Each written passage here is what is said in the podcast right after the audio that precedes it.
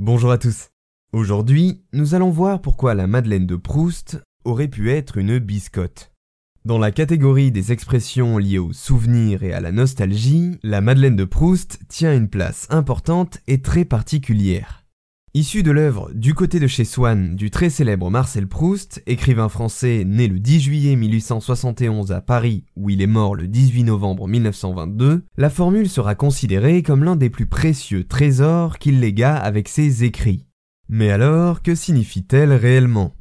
L'expression évoque le choc créé au contact de micro-événements qui font alors ressurgir chez une personne des souvenirs de l'enfance. Dans le texte de Proust, c'est avec une madeleine trempée dans du thé que cela survient. Plus concrètement, la madeleine de Proust est alors rattachée à une dimension sensorielle. Généralement, ce sont des odeurs, des sensations ou bien même des objets qui provoquent ces réminiscences chaleureuses. Mais le saviez-vous La madeleine de Proust a bien failli être remplacée par un autre aliment dans le récit de l'écrivain. Dans la construction de son roman Fleuve, à la recherche du temps perdu, publié de 1913 à 1927, Marcel Proust passe par de longues phases de réécriture permanente et de brouillon. Si bien qu'il se met à nommer chacun de ses cahiers, comme ce fut le cas avec Dux ou Vénusté, notamment dans une perspective de conservation de ce qui lui vient en mémoire.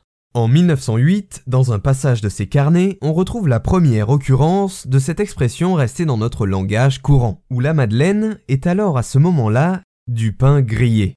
Et oui, le personnage de l'écrivain trempait alors une tranche de pain grillé dans du thé qui lui faisait se remémorer de tendres moments personnels.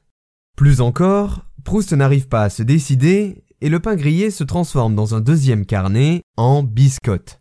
Mais alors, pourquoi le choix définitif de la Madeleine a-t-il été fait après tant d'hésitation Plusieurs hypothèses sont faites. On retrouve d'abord le fait que la Madeleine soit symboliquement comme physiquement plus douce et plus ronde qu'une biscotte ou du pain grillé, dont les bruits secs et cassants se combinent plus difficilement avec l'idée de doux souvenirs qui reviennent à l'esprit.